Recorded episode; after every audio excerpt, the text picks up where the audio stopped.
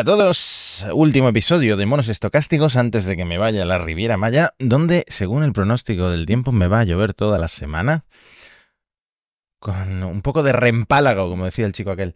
¿Qué pasa, Antonio? ¿Cómo ha ido la semana? Una semana con muchas noticias, Matías, muchas novedades, pero un patrón común. A la gente que nos escucha, que nos hace caso y que toma nuestros consejos en serio, le va bien. Y a aquellos que, bueno, se saltan algún capítulo, no nos oyen tanto, eh, nos toman ahí como esta gente solo dice tonterías, esa gente, esa gente va para abajo, Matías. Es constante y, y hay un ejemplo clarísimo y palmario. Bueno, hay dos ejemplos de a quién le va bien, Matías. El primero es a la gente que sale a la calle con gafas de realidad mixta como las Vision Pro. Vamos a poner un fragmento de Monos Estocásticos, temporada 2, episodio 18, a ver si os suena de algo esta idea, ¿eh? O sea, tú no vas a ser el primero que vaya en metro con la MetaQuest 3, eh, por lo menos en Málaga, porque te da vergüenza ser etiquetado como el friki de, las gafas de Claro, yo he pensado que, que vayas tú y que yo voy al lado, bueno, al lado, un poco alejado, tampoco quiero que me vean tan cerca, y yo voy eh, analizando las reacciones de la gente. Entonces, tú puedes ir la primera persona de, y hacer un artículo para Chataca, ¿no? Es decir, me fui en metro con las MetaQuest 3 por ahí y, esto es lo que me pasó. Y yo puedo documentar un poco las reacciones de la gente, hacerles preguntas, hacer comentarios sobre ti con ellos. Bueno, en fin, a ver, a ver cómo, cómo recibe la gente esta realidad mixta. Joder, esto tiene mucho potencial de volverse viral. Mira. Ahí lo tienes, Matías. Sí. ¿Qué, ¿Qué, ha pasado a toda esa gente de enorme éxito viral?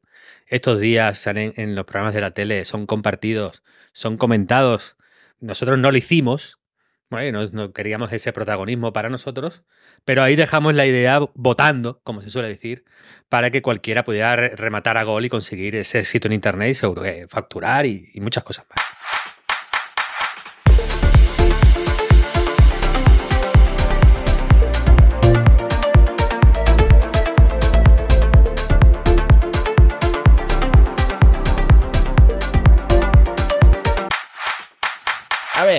Vision Pro. Yo creo que a estas alturas todo el mundo, todo el mundo ha visto los vídeos virales de, desde el mismo momento en el que, en el que Apple lanzó las gafas, o como dicen ellos, el visor de computación espacial, el Vision Pro.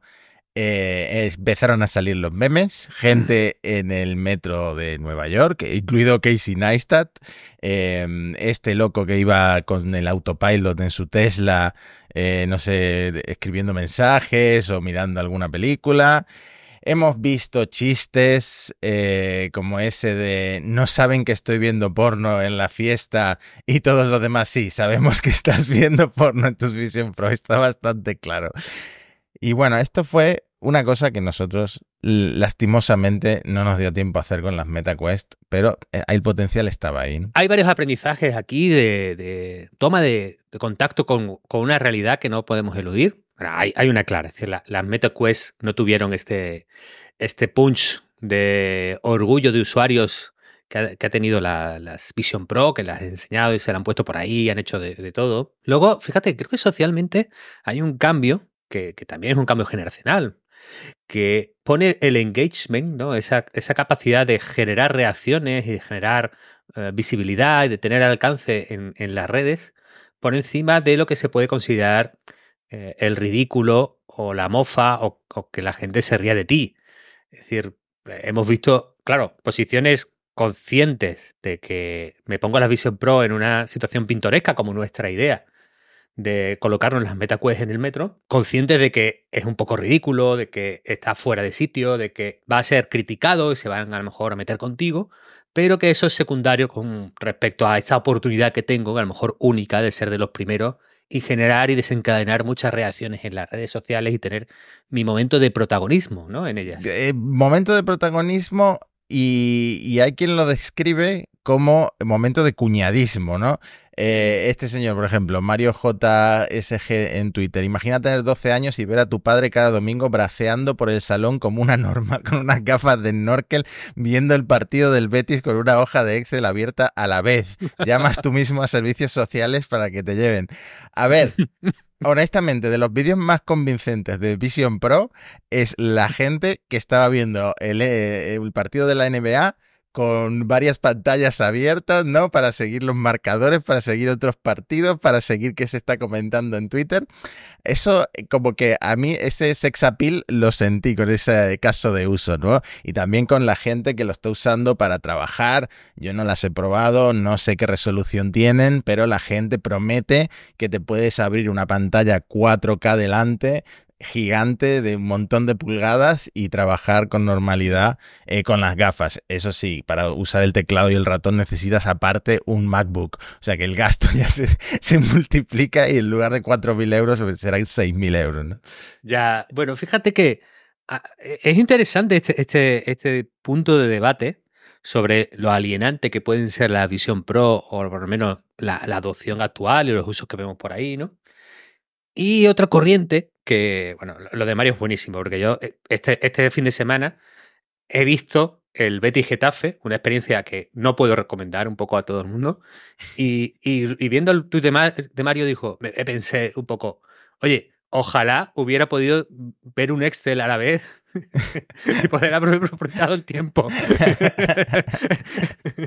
bueno, podría ser peor, podría haber sido un Cádiz Málaga, pero el caso es que, que eh, comprendo, ¿no? Pero eh, fíjate, está esta postura, ¿no? Que es, eh, mira que, que, alguien antes y estúpido es, nos resulta a nuestros ojos, ¿no?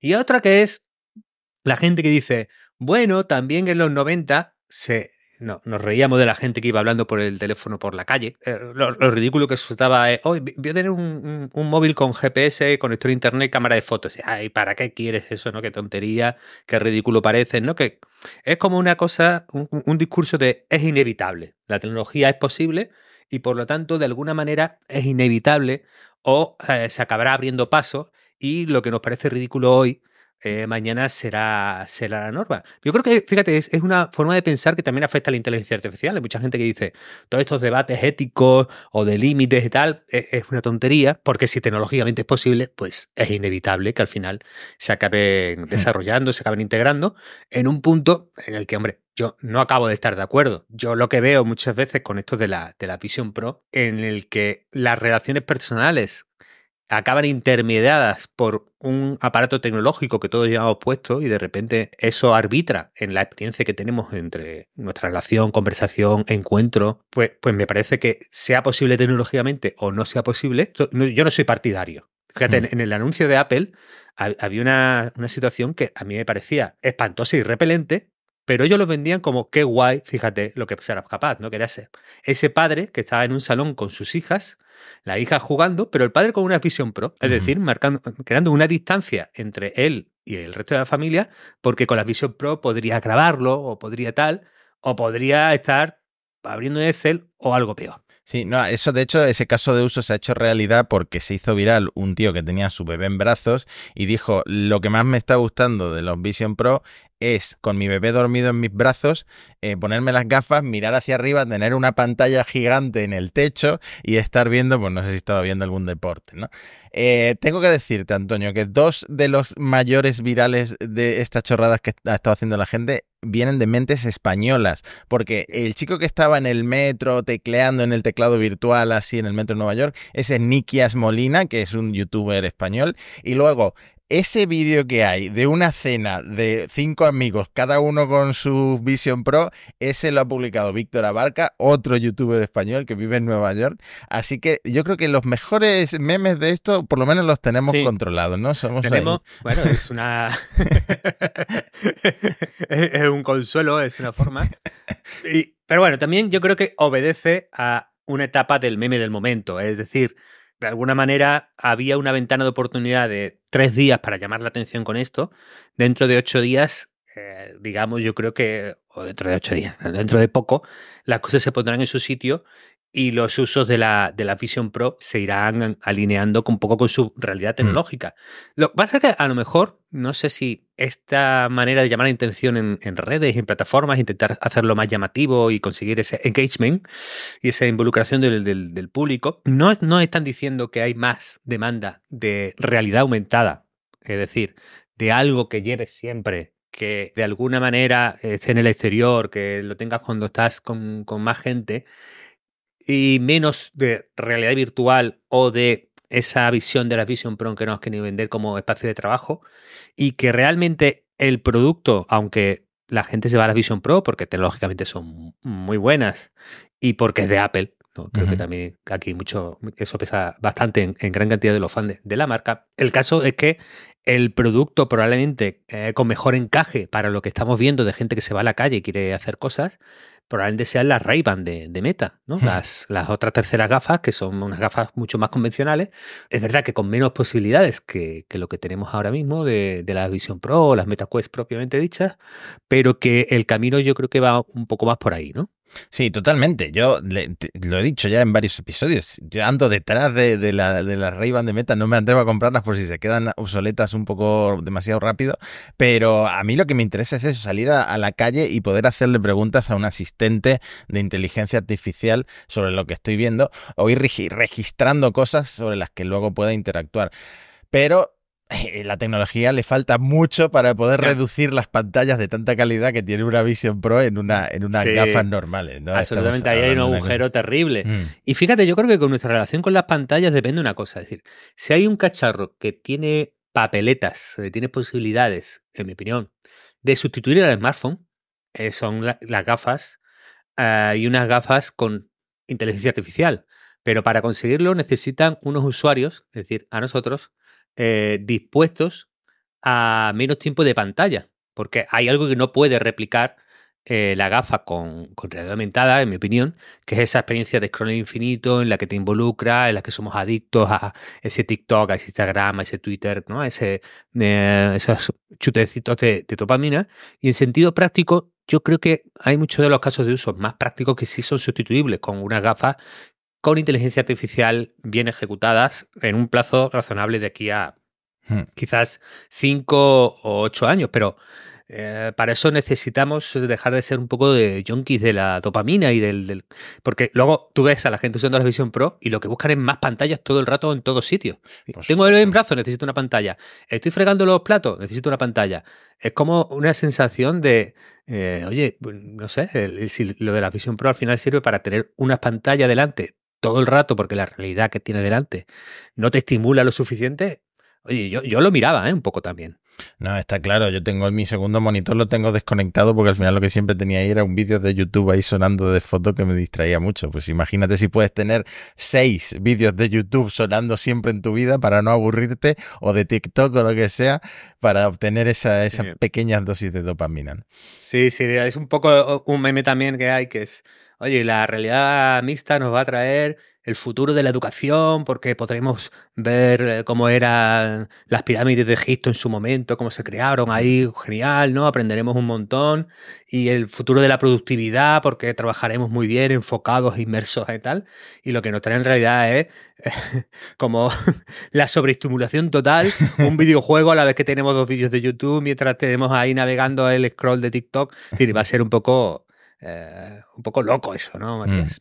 Bueno, pues nada, yo creo que tienen que actualizar la imagen de cómo quedaremos después de años adaptando nuestro cuerpo al uso del móvil, esa de las mujeres encorvada que hicieron hace unos años, lo tienen que actualizar con llevar unas gafas de medio kilo en la frente, ¿no? Eso tiene que ser un impacto todavía mayor en nuestro cuerpo.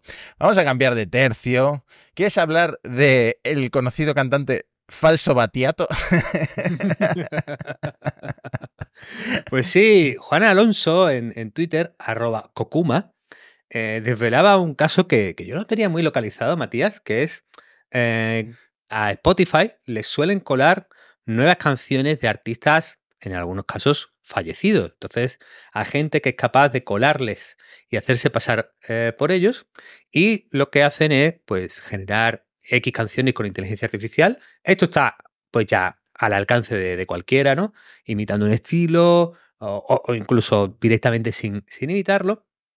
Entonces, la gente puede generar 100, 1000, un millón de canciones con inteligencia artificial, pero la clave de que puedan conseguirle rentabilidad a esto está en que alguien las escuche. Entonces, ¿cómo posicionas una canción en Spotify para que tenga escuchas? Pues aquí Juan nos lo devela con eh, este tipo de, prácticas que consisten en intentar hacer pasar tu canción de inteligencia hecha con inteligencia artificial por una canción genuina de un artista con oyentes. Y en este caso le tocó al bueno de Franco Battiato.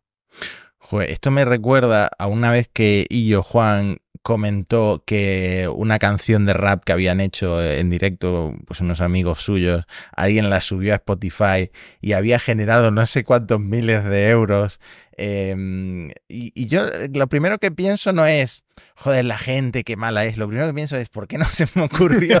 ¿Por qué no se me ocurrió a mí esto?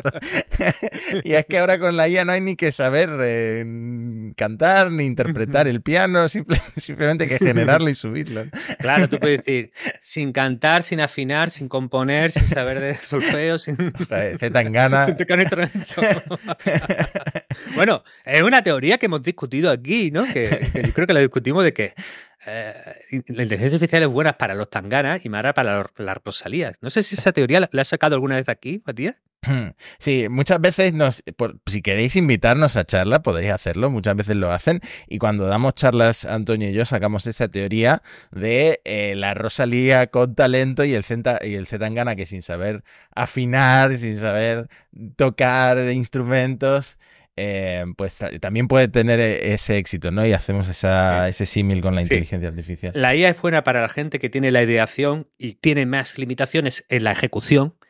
Y si eres muy bueno ejecutando, pues probablemente eh, la IA lo que hace es igualar a otros muchos contigo. Entonces tiene un, ahí digamos un desequilibrio entre a quien puede beneficiar en, este caso, ¿no? Pero fíjate, ha habido otra noticia, que es un reportaje del New York Times, que era de obituarios automatizados con inteligencia artificial. En la búsqueda de hacer contenido lo más barato posible, con, eso significa con el mínimo de obra, mano de obra posible, hay gente que está haciendo obituarios, se le llama los piratas de los obituarios, que cuando detectan pues, un fallecimiento o una muerte, pues generan contenidos con inteligencia artificial y generan contenidos de texto, pero también eh, eh, crean vídeos automáticos, ¿no?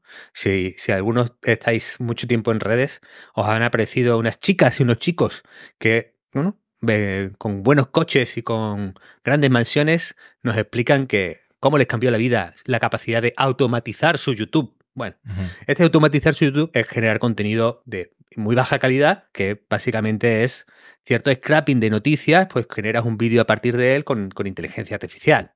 Entonces, creo, eh, ha, habido un caso muy llamativo de Matthew Sackman, que era un estudiante de 19 años que murió en un accidente en el metro. Pero claro, los obituarios alucinaron, se equivocaron, estos generados con inteligencia artificial, y claro, esta desinformación, podemos llamarla así, incluían pues una edad incorrecta, una ubicación incorrecta y sobre todo que la causa de la muerte las, señalaban de manera equivocada. No decían que era un accidente, sino decían que era un asesinato. Y claro, de nuevo, tú puedes generar un montón de cosas con IA, pero la clave está en que lo consiguen posicionar bien en Google. En Google Búsquedas, en YouTube. Entonces consiguen ahí rascar cierta audiencia que monetizan y por lo tanto esto retroalimenta de que eh, sea una industria pujante y lo hagan más. Esto realmente los que trabajamos escribiendo o, generando contenido nos damos cuenta cuando profundizamos mucho en un tema que a veces se introducen eh, mentiras, falsedades. En este caso, pues que había sido un asesinato cuando este chico tuvo un accidente y eh, lo atropelló el metro y por eso desgraciadamente perdió la vida. Pero lo del asesinato aprovechando que es un tema que todo el mundo va a querer buscar el vídeo, porque somos de la generación del Live Leaks, ese que era el YouTube de, las muertes, em, pues ha querido la gente monetizar esa tragedia y ha aprovechado este obituario generado con IA. Pero en realidad los que, los que escribimos nos damos cuenta de que hay muchas em, mentiras que se van perpetuando y que pasan a ser verdad en algún momento y me da la sensación de que con la IA esto es como mucho más probable que se amplifique, ¿no? Que, mm, empecemos a meter en nuestros textos alucinaciones de los modelos de inteligencia artificial que van a acabar convirtiéndose en, pues esa era la historia y se va a quedar así para siempre y a este chico pues lo asesinaron, ¿no? lo tiraron al metro, lo que sea. Yo pienso un poco en la familia y, hombre, hay que, hay que tener, hay que tener poca, poca ética y hay que tener mucho eh, o sea, maldad o, pocos escrúpulos para joder con, con las muertes de la gente, eh, jugarla así para monetizarlo y dándote un poco igual que la familia vea eso en, internet y, se le hiere el corazón, ¿no? Es, hmm. es realmente un poco, un hmm. poco fuerte. Sí, no, no estaba pensando solo en, un tema así como un obituario, un tema tan, tan serio, ¿no? Sino, eh, ayer se, se, hizo viral, por ejemplo, el origen de los 10.000 pasos para, para caminar, ¿no? De, la, de esa meta de 10.000 pasos diarios que tienes que hacer eh, para tener una vida saludable, ¿no? ¿De dónde sale lo, de los 10.000 pasos? Pues hace no sé cuántos años en los 90, en Japón se dieron cuenta de que el kanji del número 10.000 se parece mucho a un hombre caminando. Entonces de ahí sale esa idea de que hay que hacer 10.000 pasos diarios, pero no tiene un fundamento científico como tal, ¿no? Entonces, ¿a eso, ¿qué eso quiere decir con que si empezamos a introducir mentiras con cada vez más texto generado, con cada vez más alucinaciones, vamos a acabar tomando por ciertas cosas que, bueno, pues que, se ha inventado una IA. Puede ser, puede ser. Vamos a hacer uno de los temas de la información y la inteligencia artificial que va, a permear, creo que, eh, la trayectoria futura de este podcast, pero algo que tenemos que, que, sobre lo que volver y que volver a discutir es, bueno, que aunque no está en las quinielas, Mati, Meta ha presentado resultados y en el, discurso y en el ah, mensaje de Zuckerberg a los, a los accionistas está claro que él tiene un plan y un plan para ganar a Google y a Microsoft en inteligencia artificial. Básicamente quieren aplastar a Google y Microsoft con una inversión brutal de 30 mil millones de dólares anuales en inteligencia artificial eh, esta misma, este mismo informe de resultados de, Meta se podría haber presentado seguramente hace varios años cambiando IA por metaverso y seguramente así se hizo, pero bueno, ya sabemos que han pivotado, vamos a dejar los chistes aparte porque ahora van muy, muy, muy en serio eh, a por la IA, ¿no? Y a por, la AGI de la que hablaremos ahora. Y también eh, con una inversión en, en Nvidia que le, han comprado o le quieren comprar, no sé qué, son como 650.000 H100, una cosa así. Es, una locura lo que van a invertir. ¿no? Hombre, yo imagino que que, hombre, eh, un jamoncillo le mandarán a Zaka, de los, envidia, ¿no? Porque clientes así. En su cumpleaños le mandarán seguramente una carta.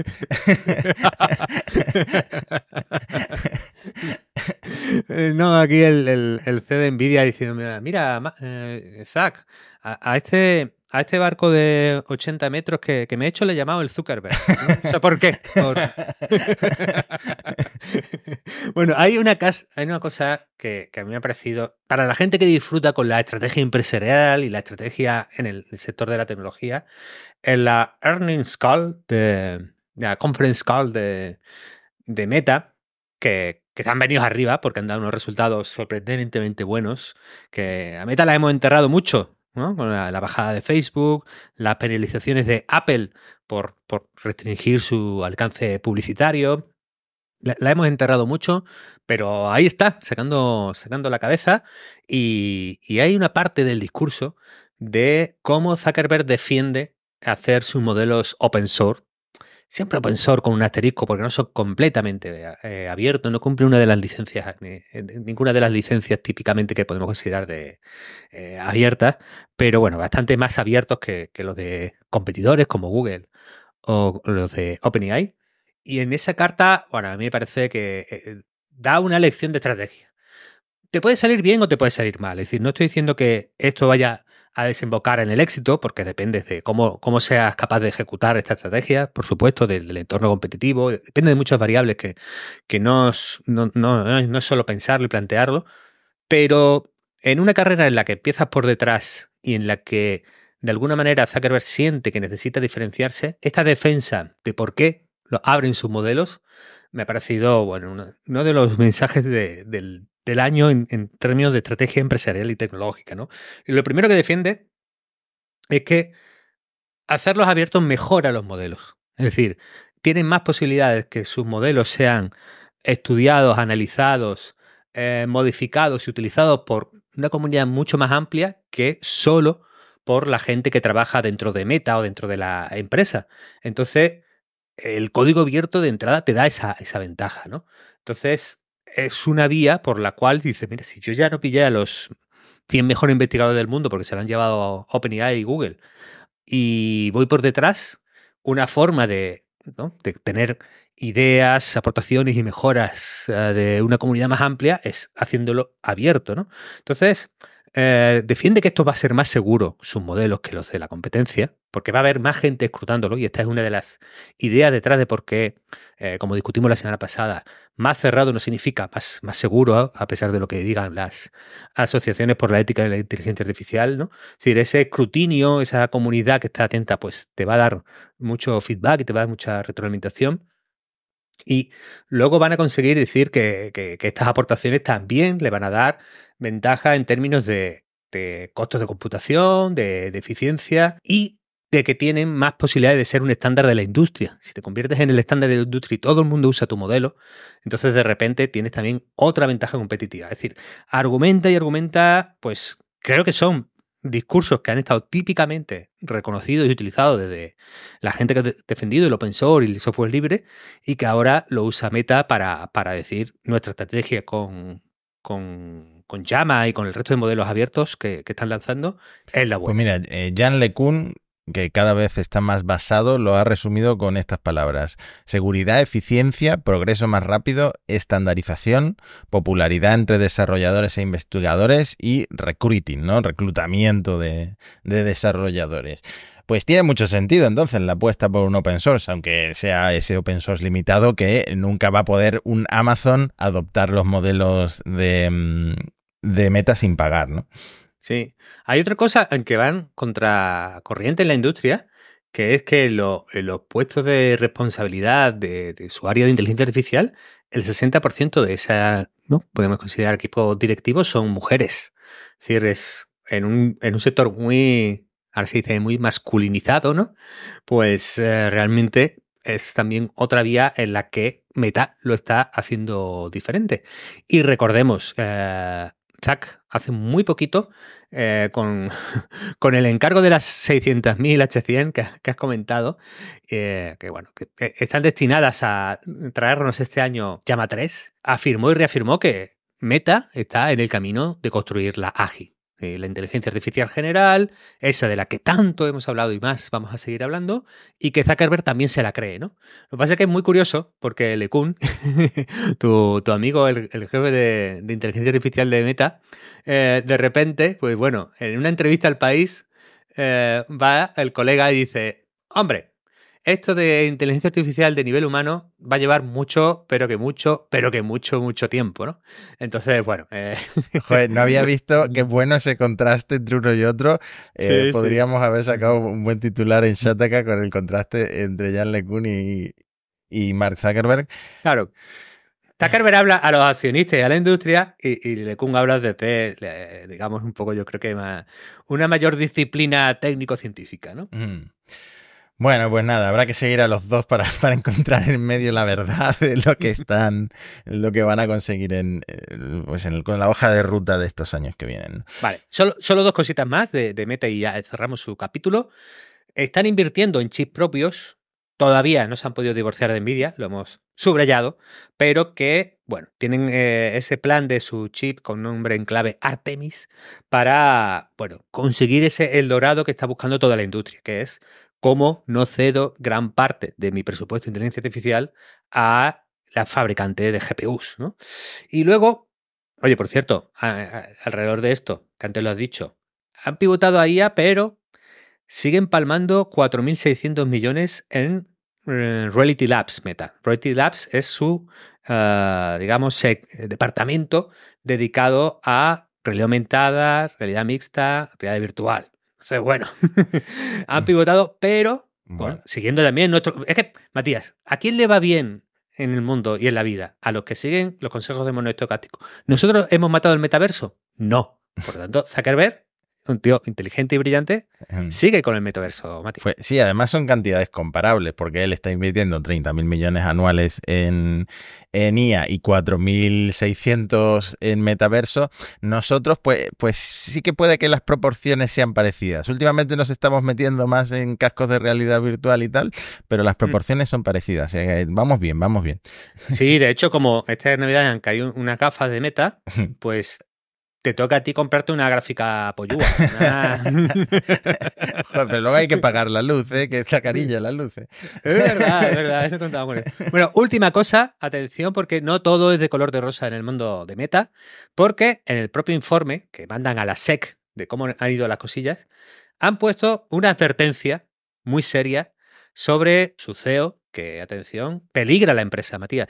Hombre, no me extraña porque no hace mucho se rompió el ligamento anterior cruzado el Zuckerberg jue- haciendo jiu-jitsu brasileño y, mm, y porque él se quería dedicar un poco profesionalmente a las artes marciales mixtas y claro, hay que, hay que advertir, hay que advertir un poco a, a los inversores de que a este hombre le gustan cosas peligrosas, ¿no? Le gusta surfear Claro. en, en Hawái, le gustan... Él no está tranquilo, no está quieto en casa. Se culillo de mal asiento. Es que, claro, Meta ha advertido a la SEC de que las aficiones de Mark Zuckerberg podrían matarle. Entonces, claro, eh, todo es buena noticia, ¿no? Ah, la- Las acciones subiendo un, un di- ve- un 20%, una cosa loquísima. Por primera vez reportan en dividendo, los accionistas pues brillando con, brindando con champán. Pero, eh, ojo, porque se cierra ahí un riesgo. Yo creo que también nos pasa en este podcast, Mati, con tu afición a, a levantar cada vez eh, barras más pesadas, que la gente no lo sabe, pero también has estado Sí. en un momento Zuckerberg. El otro día, le- no sé haciendo qué movimiento en el CrossFit, me lesioné el hombro. Ayer fui al fisio, me pinchó no sé qué agujas y me, me electrocutó el músculo, que empezó ahí el músculo del hombro a, a pegar unas volteretas raras. Y, mm, y nada, estoy muy arrepentido de, de haber ido por encima de, del peso habitual. En fin, eh, hay cosas que nos pasan a, a- a la gente que arriesgamos, a Mark Zuckerberg, a mí, pues es- claro, yo tengo que avisar a mis accionistas de que también hay una posibilidad Sí. de que... En, en nuestra carta a la... No, no sé, no sé nosotros a quién A los oyentes, pero a bueno, los tenemos que advertir que este podcast peligra. Mati se juega la vida en el box. bueno, vas- vamos a pasar muy rápido por la parte de regulación porque pronto tendremos que hacer ese episodio con la ley de la inteligencia artificial aprobada, pero se ha dado un paso importante, tenemos que contárselo a nuestros oyentes, que es que los Estados miembros de la Unión Europea votaban la aprobación de esta ley, bueno, de alguna manera para seguir el proceso que todavía no ha terminado, porque tiene que pasar por el Parlamento, bueno, faltan, faltan pasos en, en la rueda burocrática europea, pero el caso es que los 27 Estados miembros unánimemente han votado lo, que había. Parece ser que abortando, eh, hemos leído varias fuentes de, periodistas que cubren eh, las cositas de la Unión Europea, abortando el intento francés de hacerla más laxa para los modelos grandes de lenguaje. Claro, eso te iba a decir, porque has dicho que es unánime y Francia estaba intentando parar ciertas cosas porque, mm, bueno, ellos tienen Mistral, ¿no? Necesitan que Mistral sea competitiva frente a empresas como OpenAI. Claro, yo creo que ahí la, la- la única que ve una esperanza en ser una potencia industrial de inteligencia artificial ahora mismo en Europa es Francia, y es la que más ha peleado, pero incluso en la, en la digamos, eh, mentideros europeos, se comentaba que la propia Francia estaba dividida, que mientras eh, una parte del gobierno francés eh, quería el impulso industrial y, el ser más atrevidos con la, con la legislación, el propio Ministerio de Interior francés decía que, que ellos preferían eh, pues, bueno, un poco la línea europea que es eh, la de más control, ¿no? Entonces, bueno, Francia intentó un conato de rebelión que con Alemania e Italia no consiguió, digamos, que los tres hicieran una piña a favor de, de su postura y recogieron cable para que todos votaran igual, ¿no? Mientras en Italia, pues la autoridad de protección de datos le ha dicho a OpenAI que no, que no cumple. Eh, la ley de, de- de protección de datos, la, pero fíjate, Italia dice que no cumplen la norma europea de protección de datos. Es decir, que sería algo que debería si, teniendo, si tuviera razón el regulador, no, no aquí no sé decirte con, claridad, Matías, sería, deberían estar todos los organismos diciendo lo mismo. El caso es que parece que hay mucho más pressing, mucha más presión, perdón, por cumplir esa GDPR en Italia que en el resto. Entonces, OpenAI tiene 30 días para alegar y defender y contraargumentar. Eh, también para cambiar algo, sí, cree que le merece la pena, pero bueno, ahí hay una, una nube con algo más de probabilidad que la muerte de Zuckerberg, que es que, el regulador italiano le diga a OpenAI, hasta aquí hemos llegado. Jo, aquí eh, te, pido dos cosas. Que hagas público tu GPT para, mm, para leer la, la ley de guía europea, porque la verdad es que necesito que alguien me lo resuma y tu GPT me podría servir. Y por otro, yo ya no confío mucho en lo bien que regula la Unión Europea, porque el otro día grabamos con Alex Barredo un episodio de Cupertino que eh, a, a, los 50 minutos casi me duermo porque me estuvo desglosando todo lo que había hecho Apple para cumplir con la ley de una forma que Apple la, acaba beneficiando casi, ¿vale? Que, que, va a sacar dinero de todas partes y entonces no entiendo eh, en qué nos beneficia esto a los europeos y en qué sí le, eh, cómo sí le beneficia a Apple, de qué manera está hecha esta regulación para que acabe pasando esto. Y señores eh, comisarios y, europarlamentarios, ¿qué está pasando? ¿Qué está pasando con esto? Si, vamos a ser los reguladores del mundo, pues que sean buenos reguladores, ¿no? Sí, es que es un poco triste de que no, nos metemos a esto y hasta en esto somos malos, no puede ser, ¿no?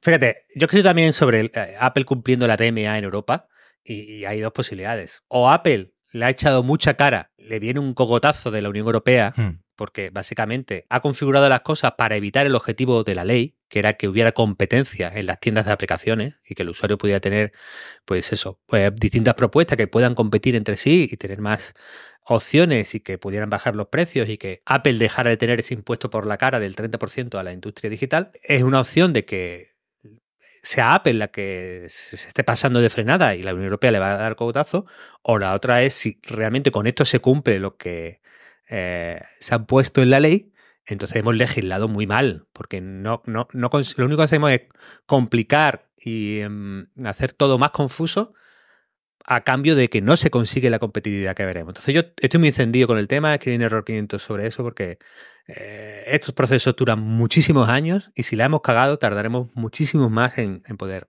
encotarlo. Pero eh, a cambio tenemos una, una noticia de sucesos que viene a abundar en la tesis de este capítulo, Matías. Si la gente nos hiciera caso, si de repente nuestros sabios consejos fueran tenidos en cuenta y seguidos y ejecutados con orden y concierto, a todos los que lo hacéis, enhorabuena porque os hemos ahorrado 25 millones de dólares, Matías. Yo no sé si es el caso de deepfakes eh, por el que más dinero se ha perdido, pero debe de estar por ahí en el top 5. ¿eh? Un señor de una empresa, un empleado, eh, fue convocado a una videollamada en... Em, ¿Esto fue en Corea del Sur? No, en Hong Kong, Hong Kong. En Hong Kong, en Hong Kong. Eh, donde estaban sus jefazos, ¿no? El director financiero de la empresa, tal y cual. Y le piden que haga unas transferencias a ciertas eh, cuentas bancarias, a cinco en total. Vamos, que acaban perdiendo 25,6 millones de dólares porque este empleado fue engañado con un deepfake de los jefazos de la empresa. Aquí yo me pregunto dos cosas.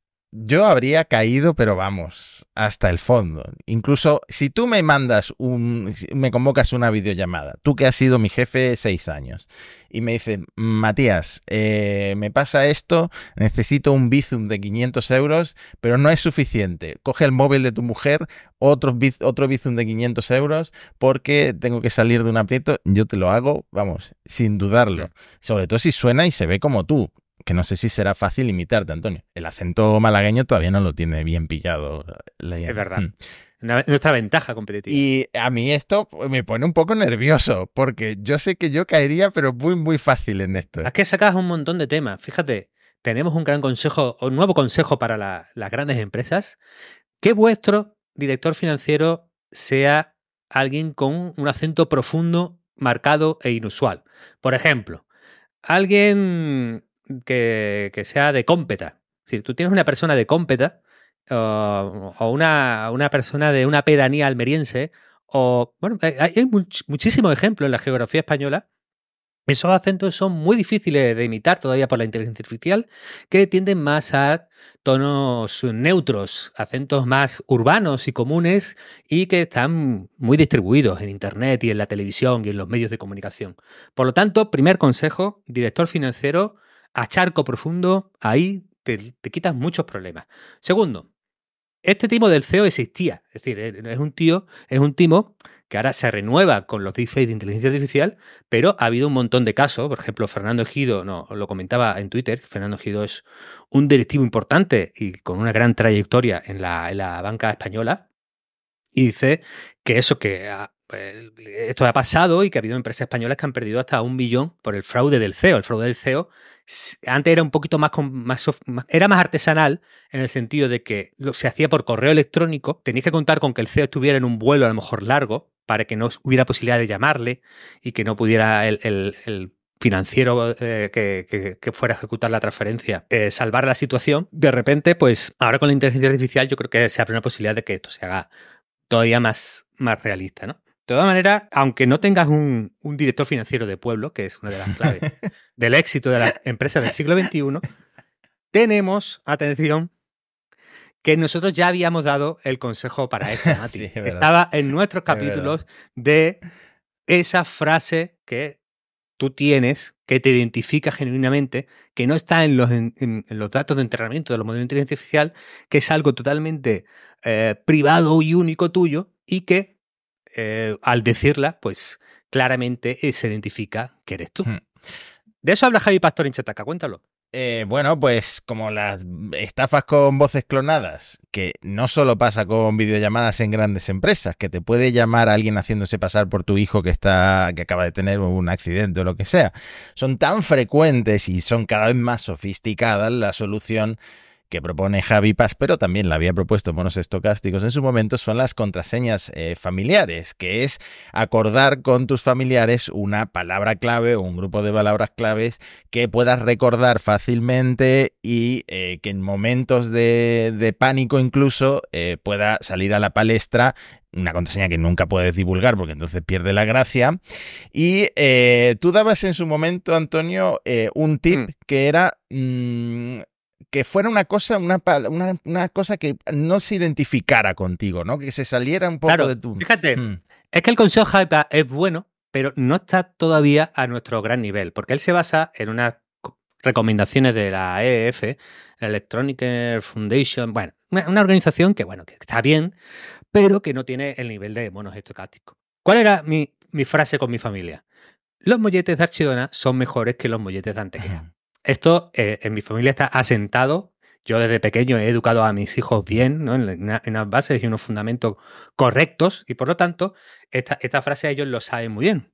Pero ¿qué pasa? Que esta frase a lo mejor yo la he soltado en otros ambientes. ¿Lo habré puesto alguna vez en algún tweet? Posiblemente. ¿Lo habré citado en un vídeo de YouTube? Está claro, lo, acabo de hacer, ¿no? Entonces, hay que darle un giro.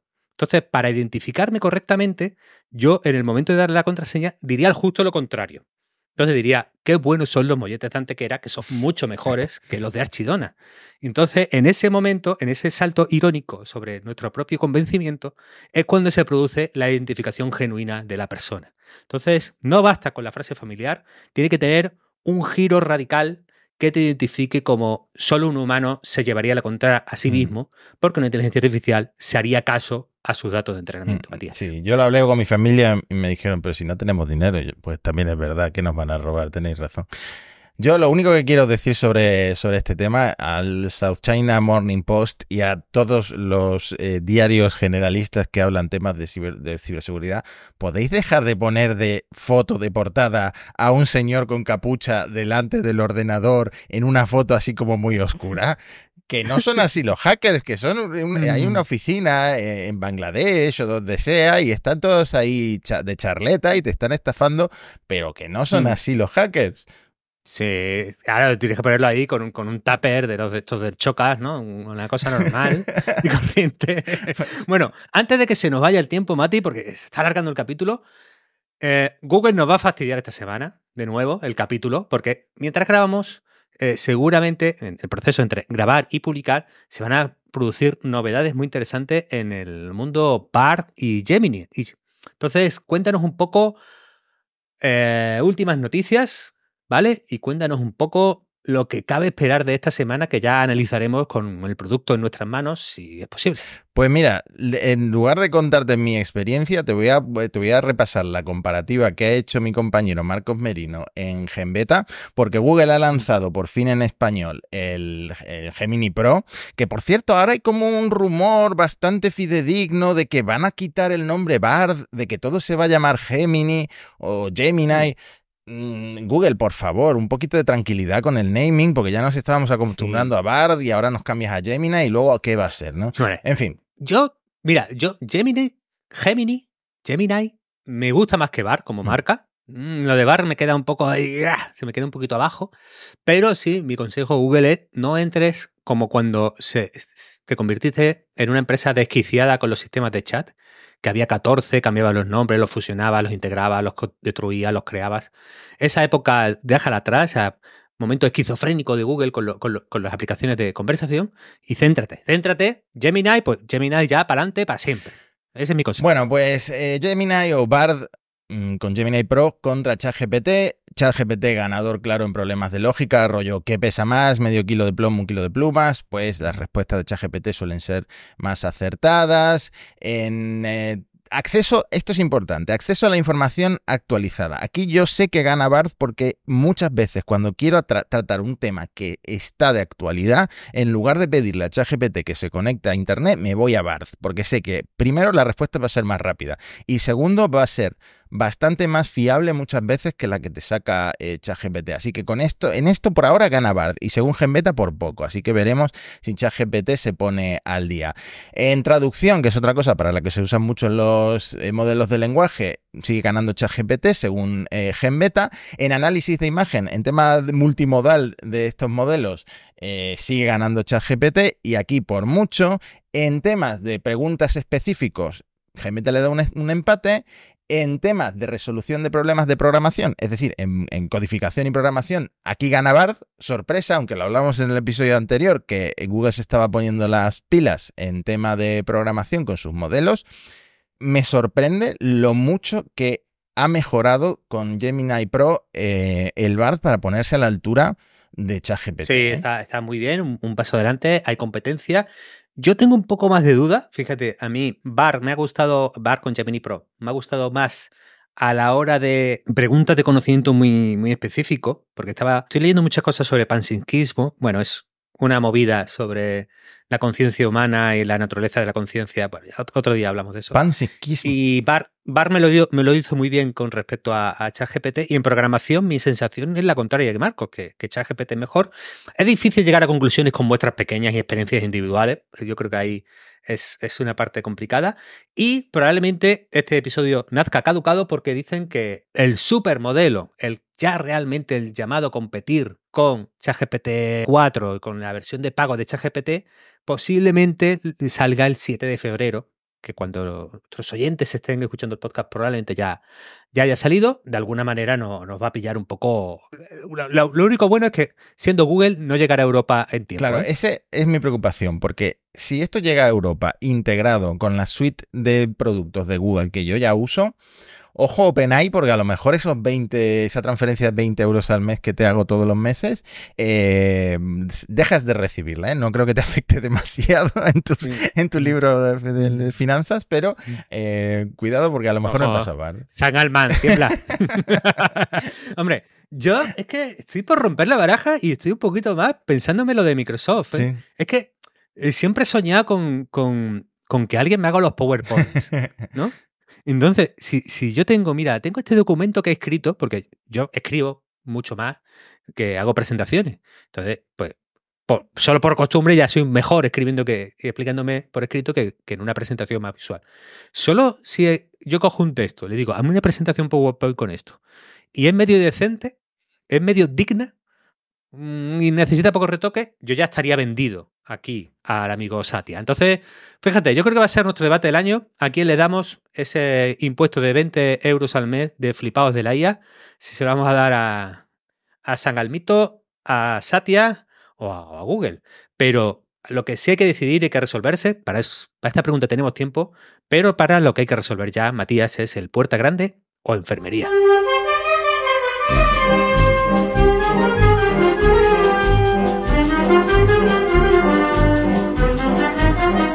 Puerta grande o enfermería que hoy va a empezar fuerte, me lo estoy oliendo porque creo que sé qué personaje me has traído hoy.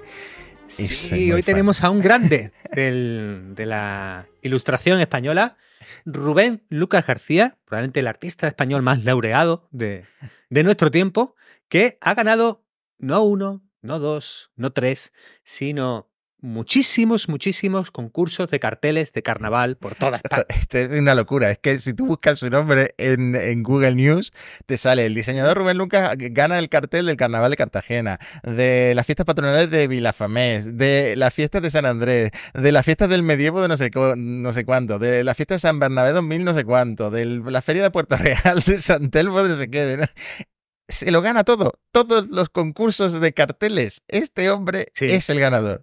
Increíble. Claro, eh, aquella canción de hay, hay, un hombre en España que lo hace todo. Bueno, por lo menos hay uno que hace todos los carteles de carnaval, que es Rubén Lucas García. Por lo que sea, por su estilo, por algunas de las ilustraciones, por algunos detalles en ellas, eh, se han levantado muchos dedos acusadores apuntando a que, oye, este tío lo que hace es usar una IA tiene un estilo que más o menos eh, muy marcado, colorido, etcétera, tal, pero básicamente puede presentarse a decenas y decenas de concursos de ilustración para los carteles de carnaval, porque básicamente utiliza una inteligencia artificial a través de la cual lo hace todo, ¿no? Chataka ha hablado con él, con Rubén Lucas García, alias Sacarino con K, como el botón es Sacarino, pero con K. Y él dice que no, que lleva 25 años haciendo ilustraciones y que eh, estas, estas, estas acusaciones tiran por, por, la borda su esfuerzo, ¿no? Mm. Entonces, está ahí eh, defendiéndose el, amigo Lucas. Rubén Lucas, llevamos eh, viendo imágenes mm, muy parecidas en estilo a esta que ha ganado tu último concurso que se ve una señora así cosiendo con, con, una niña, las dos llevan muchas plumas de, de colores el estilo así como con mucho contraste, muy colorido. Mm, cuidado, Rubén Lucas, porque ahí hay algo. Y tengo que decirte, Antonio, que ha salido una entrevista hoy en El País, que es probablemente la entrevista más corta que El País haya publicado, porque le preguntan, ¿usa la inteligencia artificial en sus carteles? Y él contesta, lo dejamos aquí. Lo dejamos. Y ahí te termina la entrevista. Mira, yo creo que es posible que el amigo Rubén Lucas esté afectado de un síndrome, de, dos síndromes además al mismo tiempo. Una es, cada vez más artistas meten inteligencia artificial en su proceso de trabajo. Eso no significa que lancen un prompt y todo eso sea todo lo que aportan, sino que en, el, esos procesos, el workflow que se llama de, trabajo, pues hay partes más manuales y partes más apoyadas en inteligencia artificial. Hombre, yo sospecho, amigo Rubén Lucas, alias Sacarino, de que meten mucho eh, mucha parte de ese, del, valor de lo que ha generado está en haber integrado inteligencia artificial y que este tipo de respuestas evasivas eh, animan a pensarlo y lo que se ha señalado de otros creadores eh, de tus obras en redes, pues tienen sus argumentos. El caso lo interesante es como, por ejemplo, yo lo, he cogido de, los comentarios de Chataca. Si no lo he hecho por ella, que muestre los bocetos, ¿no? O el archivo editable. Oye, pues también podría grabarse eh, durante todo el proceso para que veamos cómo lo hace manualmente. Bueno, otro dice que, que, ofrezca el archivo del proyecto eh, donde se vean las capas que, que, eso la IA no lo hace, ¿no? Ella trabaja y te hace la obra final del tirón. Claro, eh, el punto es que el síndrome de todo está hecho con IA hasta que no me demuestres tú lo contrario. Así que, atención, si no queréis vivir un, un, Rubén Lucas alias Sacarino, creadores, grabaros mientras creáis vuestras obras. Este es el consejo que os podemos dar. Pues nada, mm, la verdad es la, a eso lo que quizá llegaremos, ¿no? Pero tampoco es plan de pedir a los artistas que se denuden de esta forma. Aunque, señor Rubén Lucas, eh, mm, yo sé que estás mintiendo. Admítelo porque en la imagen está generada por IA, está bastante claro. Me hace gracia que entre los comentaristas de esta noticia de Shataka haya gente que lleva como 20 años comentando en Shataka, como el Alfredo este, con algunas incorporaciones nuevas como Lucho Portuano. Pero nada, grandes usuarios de, Sí, hombre, Alfredo, además lo, lo conozco personalmente. Es, eh, es, un tío clásico de la comunidad chataquera. bueno, me parece que no le das puerta grande a, a, Lucas, pero vamos a ver este otro, otro chico, porque en la cuenta de Twitter, Venture Twins, nos comparten una historia bonita, Matías, una historia de amor sucedida, no sé decirte si en Rusia o en algún país eslavo, por el uso del cirílico, eh, en la que un chico entrenó un bot para deslizar el dedo por todos los perfiles de Tinder. En función de sus preferencias. Yo sospecho que sus preferencias eran todas. Pero, bueno, el caso es que, eh, según él, era muy sofisticado. ¿no? Es decir, yo tengo estos gustos. Entonces, cuando haya, encuentres un perfil eh, bot que encaje en ello, dale, dale, el, dale el match, ¿no? Eh, dale, dale el a favor. Entonces, luego utilizó ChatGPT para enviarle mensajes y concertar citas. Él eternalizó todo el proceso, todo el proceso hasta llegar al momento de la cita, que eso sí se lo reservó para él por lo que sea, ¿no?